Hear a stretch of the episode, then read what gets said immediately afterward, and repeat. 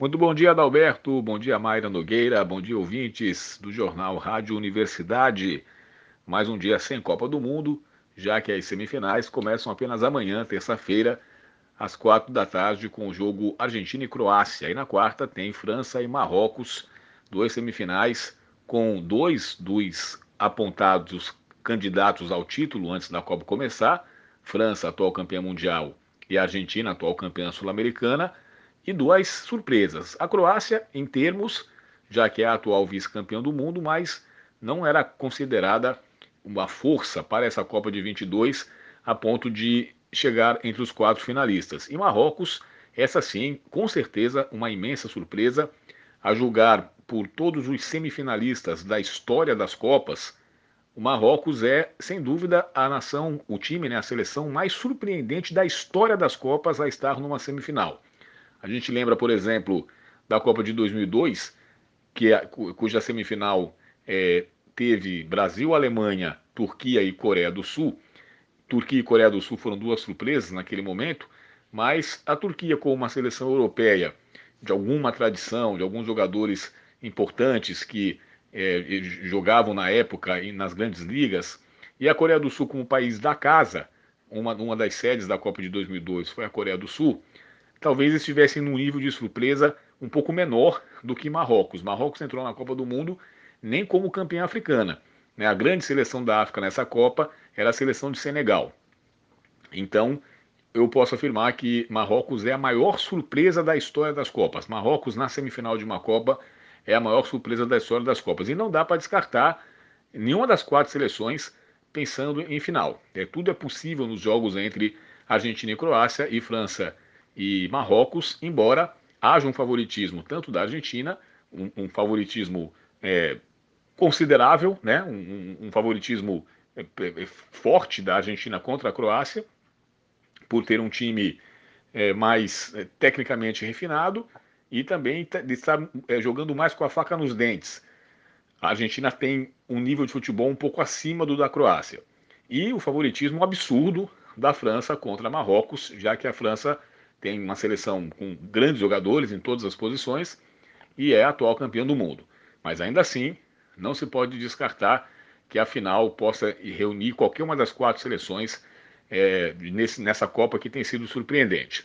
Falando rapidamente da seleção brasileira, é, um momento agora é de recomeçar, né? A CBF deve indicar um novo técnico. Fala-se de muitos nomes. É, a CBF sabe que a pressão popular e da imprensa para um, um técnico estrangeiro será grande. Aquela sensação que quem vive o futebol brasileiro do dia a dia já tem de perceber que os técnicos estrangeiros acrescentam mais, agregam mais, têm mais capacidade de, gerar, de gerir um grupo, têm mais capacidade de formular esquemas táticos, leitura dos dados é, que existe no futebol nacional do dia a dia, tanto que a, a maioria dos, dos, dos, dos times da Série A vai entrar em 2023 com técnicos estrangeiros no Brasil, né? Já chegou a um ponto que Bragantino, Cuiabá, Botafogo, Palmeiras, Atlético Mineiro, todo mundo tem técnico estrangeiro. E essa mentalidade está se chegando agora à seleção brasileira também. Claro que a seleção brasileira é um outro tipo de raciocínio.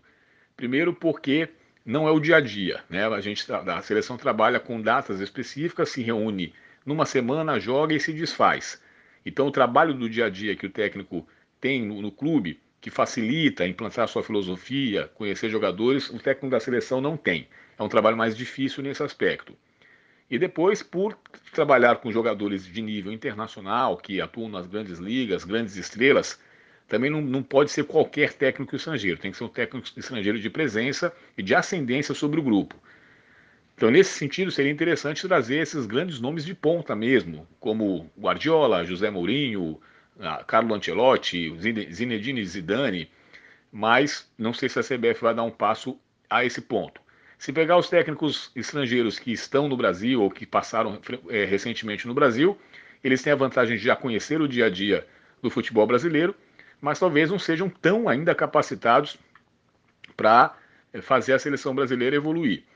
E se optarmos por técnicos brasileiros, a gente tem um, um, um problema, né? Nenhum deles é, que atua no mercado nacional é, convence o suficiente para substituir o Tite e a gente afirmar que vai melhorar.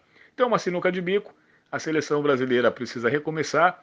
É, num outro comentário, a gente fala um pouco sobre os problemas da eliminação do Brasil. Eu, eu resumo basicamente em três problemas. Eu acho que existe um problema tático, que passa com, por, pelo técnico, existe um problema de formação de jogadores, existe um problema de mentalidade.